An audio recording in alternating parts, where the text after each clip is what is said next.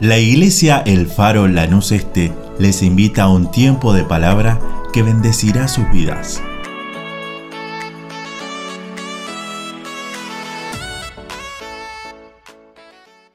Muy buenas noches hermanos, que el Señor les bendiga mucho en este día.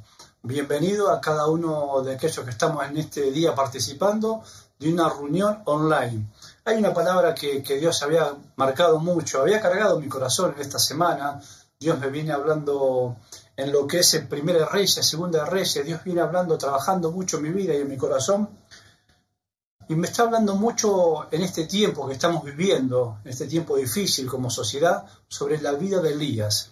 Y en este capítulo que se encuentra en capítulo 17 y versículo 9, hay algo ahí, una historia de un hombre de Dios que va a visitar, va a la casa de una mujer viuda. Y dice así, acompáñame por favor.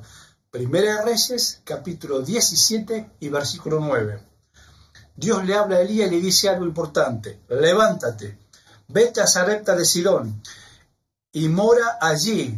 He aquí yo he dado orden allí a una mujer viuda, le dice, para que te sustente. Allí Dios había preparado a Elías a través de de una palabra en el capítulo 17, arranca y dice el título del capítulo 17, Elías predice la sequía. Dios había hablado a Elías y Elías había hablado y había hablado al rey diciéndole que por un largo tiempo no iba a llover. Dios le habla prácticamente una vez más a Elías y le dice, escóndete cerca del arroyo del Jordán y espera allí que por la mañana te van a alimentar los cuervos, te van a llevar de comer por la mañana y por la tarde. Mire, si en estos tiempos no tendrían que alimentar cuervos durante la mañana y durante la tarde. Momento difícil estaba viviendo prácticamente esa sociedad en ese tiempo, ese pueblo. Dios había hablado a Elías que salga del arroyo allí porque dice la palabra que el arroyo en ese momento se había secado, no, había, no tenía agua. Sequía ya había acontecido, la sequía ya había arrancado. Por la palabra del profeta Elías no llovía ni siquiera rocío por la mañana había. La tierra estaba prácticamente seca. Los cultivos se habían paralizados los alimentos de los animales prácticamente que en ese momento tampoco estaban escaseando. Los negocios, si en ese momento había negocios, los negocios seguramente que los precios se habían disparado. Tiempos que vivía Elías hace prácticamente mucho tiempo atrás y tiempos que en estos tiempos difíciles estamos viviendo nosotros como sociedad. Pero Dios le da una palabra a Elías como en estos tiempos Dios nos habla cada vez que nosotros leemos esta hermosa Biblia, esta hermosa palabra que Dios nos dejó para que nosotros la podamos leer, entender, que a través de esa palabra nosotros también podamos conocer los tiempos que estamos viviendo. Dios le habla a este hombre. Este hombre se acerca a esta ciudad. Elías no conoce a la mujer. La mujer tal vez no lo conoce a Elías. Pero sin embargo, Dios conoce todas las cosas. Conoce nuestra vida, conoce nuestro hogar, conoce nuestros hijos, conoce nuestro matrimonio. Dios es allí donde quiere trabajar cada día, en nuestro hogar, en nuestra familia, en nuestro cuerpo, en nuestro corazón. Dios quiere seguir trabajando cada día. Pero allí hay una palabra que, yo encontré y verdaderamente me llamó mucho la atención. Porque dice así este pasaje que, que allí moraba una mujer. Y dice precisamente este versículo, he aquí, yo he dado una orden, dice, a esta mujer, viuda, para que te sustente. Ahora, yo mientras pensaba cinco minutos en esta semana, durante que pensaba hoy a la tarde también, seguramente que allí en, ese, en esa ciudad había muchas familias. Pero me llama la atención que Dios le habla que esta mujer viuda, que dice más adelante que tenía un hijo, que esta mujer era la persona que lo iba a sustentar, Elías. Y sabe qué, me, me, llamó mucho la, atención esta palabra que dice sustentar. o sostener o sustentarte. Y dice así, mantener un cuerpo en medio de algo sin caer. Dice, es una acción de proporcionar o ofrecer tanto alimento como todos aquellos recursos que sean necesarios para el desarrollo de una vida. Mire qué importante esta palabra que estamos encontrando acá. Y yo me preguntaba en esta semana y decía, ¿Dios le habla a Elías para que vaya a esta ciudad? ¿Para que se encuentre con una mujer viuda que tal vez tenía un solo hijo? Y a medida que vamos leyendo estos pasajes interesantes y hermosos, que cuando Elías llega a la puerta de esa ciudad, hermanos, se encuentra con esta mujer.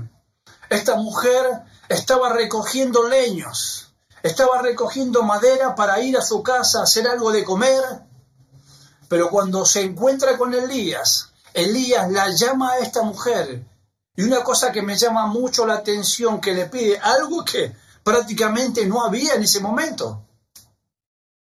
El arroyo se había secado. Tal vez sacaban agua de un pozo, pero sin embargo Elías le dice a ella, por favor, tráeme un vaso de agua.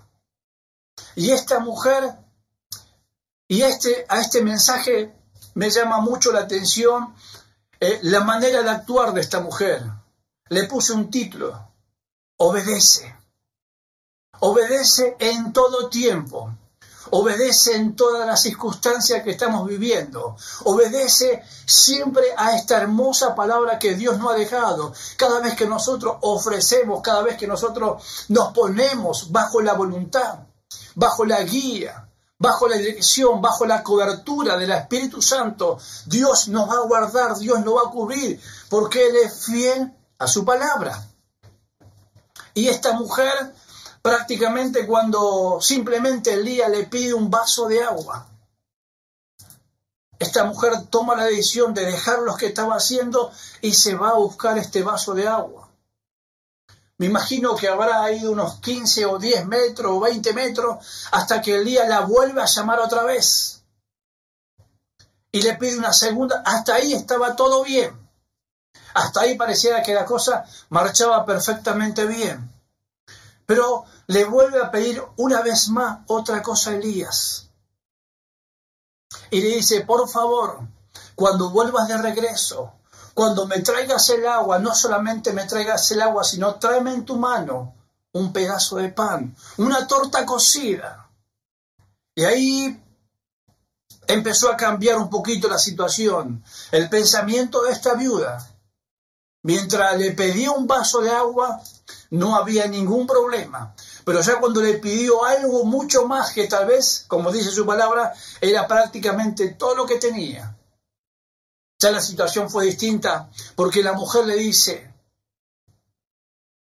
estaba recogiendo unos leños, estaba buscando un poco de madera para volver a mi casa, cocinar que tengo un poco de harina y un poco de aceite y dejarnos morir juntamente con mi hijo.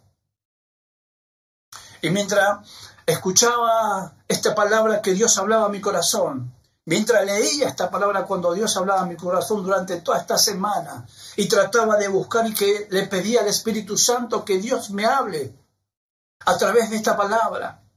Y podía entender que cuando nosotros tenemos recursos, y les entregamos a Dios todo lo que Dios nos ha dado. Pero pareciera que mientras nosotros le entregamos un 50%, pareciera que las cosas marchan bien. Pareciera que no teníamos problema, pero cuando Dios ya nos empieza a pedir el 100% de nuestras vidas, las cosas que parecieran son, ahí es como que pareciera que ponemos un alto o pensamos diferente. Pero Dios quiere el 100% de nuestras vidas. Dios quiere el 100% de nuestro matrimonio. Dios quiere la totalidad que le pongamos nuestro matrimonio, nuestra familia, el 100% en las manos de Él. Cuando oramos por nuestras familias, cuando oramos por nuestros hijos, cuando oramos por nuestro matrimonio, por aquellos hombres tal vez que todavía no cambian. Y Dios quiere que les entreguemos el 100% de su vida. Por eso Elías le dice algo muy importante. Y yo me agarraba de esta palabra para mi vida y también te las quería compartir con ustedes, que seamos obedientes a lo que Dios no, nos marca en este tiempo que estamos viviendo como pandemia, como sociedad. Y Dios le hablaba a esta mujer y le dice algo que me llamó y la verdad que me sacudió un poco a mis hermanos. Porque le decía, gracias Dios, porque estás hablando en estos tiempos y vas a seguir hablando en este tiempo. Así como Dios estuvo con Elías en ese momento, así como Dios estaba con esta mujer, con esta viuda en ese momento, así Dios está con nosotros en este tiempo. Qué presencia de Dios se está sintiendo, hermano, en esta noche.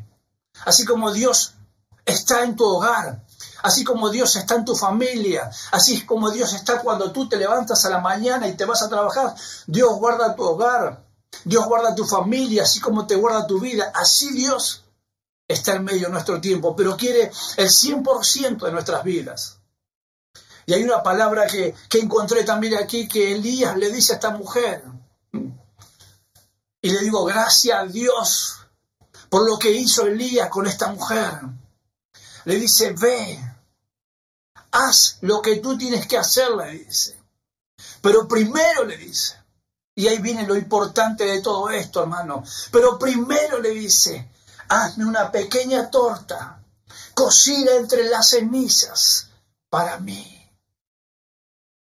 Qué bueno que nosotros podamos entender, comprender que todo lo que hagamos, lo hagamos primero para Él cuando nosotros ponemos nuestra prioridad en nuestro trabajo, en nuestra salida cotidiana, en nuestros desafíos, en nuestros proyectos que tenemos, en nuestros ministerios, en todo lo que nuestro nos rodea, en nuestro futuro, en nuestro lo que nosotros como nos ponemos que nuestros hijos nos gustaría que estudien, en nuestro noviazgo, en nuestro matrimonio, cuando primeramente nosotros ponemos en primer lugar a Dios, las cosas van a cambiar totalmente diferentes. Las cosas van a ser diferentes. Esta viuda prácticamente que le decía, yo tengo únicamente esta harina, este poco de harina, y un puñado de harina y un poco de aceite.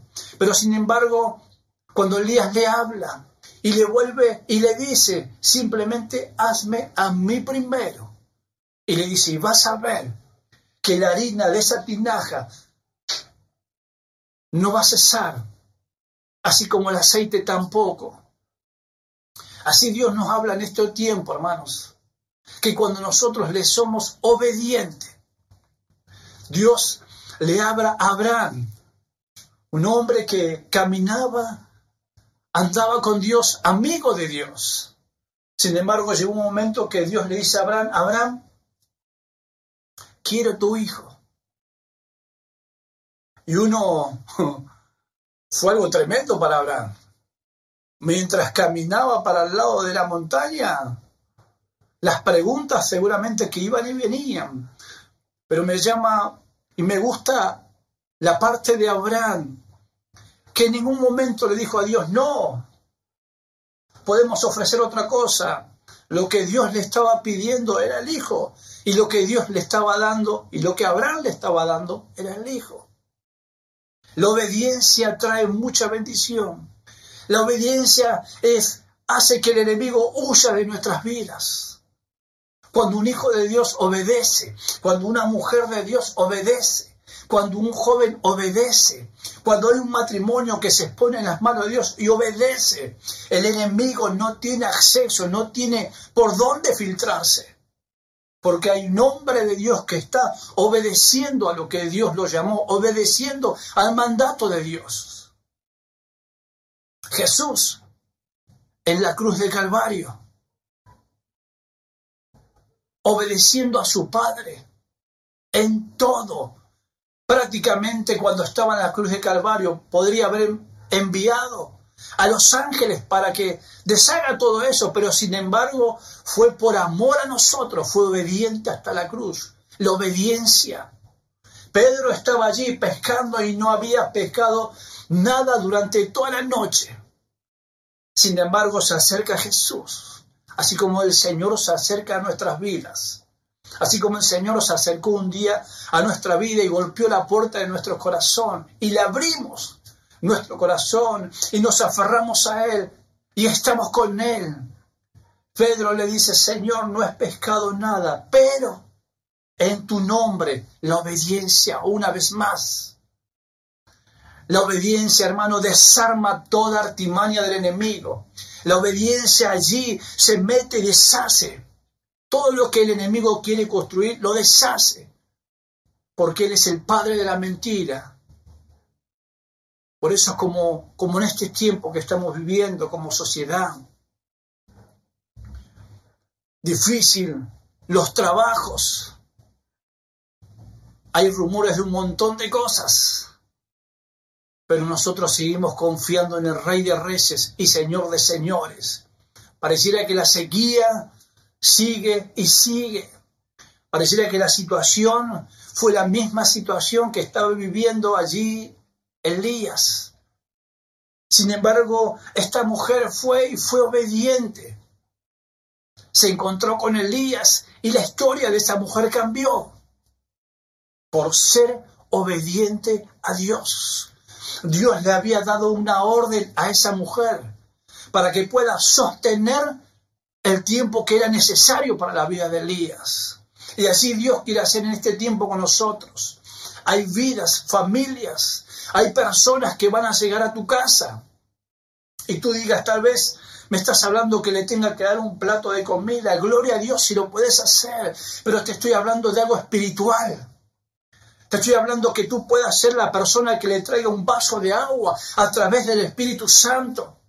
Te estoy hablando que tú le puedas traer una tarta del pan de vida para su vida, que es el Señor Jesucristo que lo necesita, para que pueda vivir y pasar este tiempo de, de sequía o de soledad o de tristeza o de angustia. Dios quiere hacer algo en nuestra vida en este tiempo. Dios quiere hacer algo con nosotros en este tiempo. En este tiempo en donde la sociedad, el gobierno quiere poner, ir contra la voluntad de Dios, sale fuera de la voluntad de Dios, no quiere ser obediente al plan de Dios. Pero gloria a Dios, que aquí hay hombres y mujeres del otro lado que me están escuchando que no doblan las rodillas delante de ninguna circunstancia, solamente doblan para adorar y glorificar a nuestro Señor Jesucristo, porque le somos obedientes a Él, porque le somos fiel a Él. Y Elías vivió el tiempo allí que fue necesario Aquí hay una presencia de Dios, hermano, muy linda que estoy sintiendo en esta noche. Me gustaría estar allí con ustedes, tomándonos de la mano y orar uno por los otros, para que el fuego de su presencia no se envuelva. Y a través de esa agua, a través de ese Espíritu Santo, Dios nos pueda renovar en este día, hacer un cambio en nuestros corazones, para que la bendición de Dios cada día siga fluyendo, pero seamos obedientes obediente hasta lo último de nuestra vida. En el nombre de Jesús, que en esta noche, que en esta noche su presencia llegue a tu vida, que en esta noche su presencia llegue a tu hogar, para que sea una bendición para tu vida. Yo quiero que en esta noche me acompañes a orar, que en esta noche me podamos juntar en oración y decirle, Señor, en esta noche quiero que repitas una oración conmigo y que digas conmigo, Señor Jesús, yo te agradezco en esta noche por tu amor y tu misericordia, pero te doy gracias. Gracias, gracias por los Elías que tú envías a mi vida. Te doy gracias por aquellas personas que van a venir. Y yo voy a tener preparado un vaso de agua y una torta cocida para ese momento para que tú seas un canal de bendición para otras personas, para que tu vida sea un canal de bendición para tus seres queridos, para que tus seres queridos sean un canal de bendición para aquellas personas que todavía están pasando un momento difícil, difícil como sociedad. Que tú seas una luz en medio de tu trabajo. Que tú seas una sal en medio de la facultad. Que tú seas un canal de bendición en medio de tus seres queridos. Que tu matrimonio sea una luz resplandeciente en la cuadra donde tú vives. Que tu familia sea un canal de bendición para toda esa cuadra donde tú vives. Porque allí, a través de esa obediencia, a través de esa bendición, muchos van a conocer al Señor. Señor, te doy gracias por tu amor y tu misericordia en esta noche. Quiero agradecerte por cada uno de mis hermanos que están allí en esta noche del otro lado, escuchando esta palabra, Señor, escuchando lo que tú tienes preparado para ellos. Pero yo te ruego, Señor, que el amor y la misericordia tuya llegue a cada hogar, a cada corazón, así como llegaste a nuestras vidas. Pero que en este tiempo, Señor, que podamos ser obedientes, Dios, a tu palabra, obediente a cada promesa que tú nos dejaste, porque si nosotros le somos fieles a cada palabra que tú nos dejaste en este tiempo, Señor, que dice tu palabra, Padre, seremos hombres y mujeres bendecidos y que podamos ser canal de bendición para aquellos que todavía no te conocen. Te agradezco por todo lo que tú estás haciendo, Señor. También te ruego, Señor, por cada una de las peticiones que mi hermano tiene allí. Allí tal vez está en su hogar con necesidades, con necesidades tal vez de enfermedad. Que tu mano de amor, de misericordia, obrando en sanidad, esté allí trabajando en cada vida, Señor. Por cada niño, Señor. En el nombre de Jesús, te doy gracias por cada matrimonio, Señor, desde el más pequeño hasta el más grande. No importa, Señor, si tiene dos años o un año de recién casado, o si tiene 50 años de casado, Señor, que tu mano esté sobre cada uno de ellos, Señor, obrando en su hogar, obrando en su familia, Señor. En el nombre de Jesús te damos las gracias, porque tuyo es el reino y tuya es la gloria y la alabanza. En el nombre de Jesús, gracias, gracias Padre por todo lo que tú estás haciendo en la vida de cada uno de mis hermanos. Amén y amén. Hermanos amados, que el Señor los bendiga y que tengan una excelente semana, bendecida en el Señor. Seamos obedientes en todo. Dios les bendiga mucho.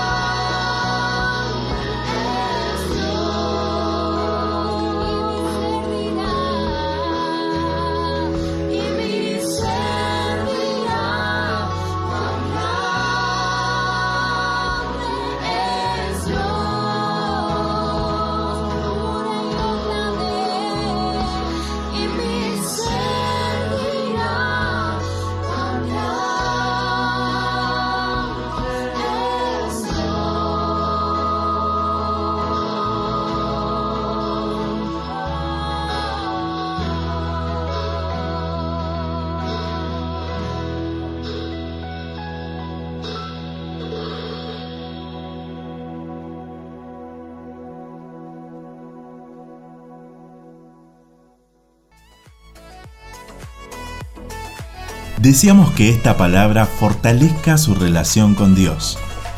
Como familia de fe, les invitamos a seguir creciendo juntos.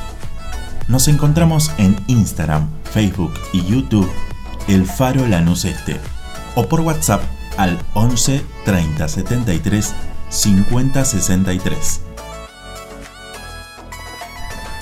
El Faro, una iglesia de fe, acción, reproducción y objetivos.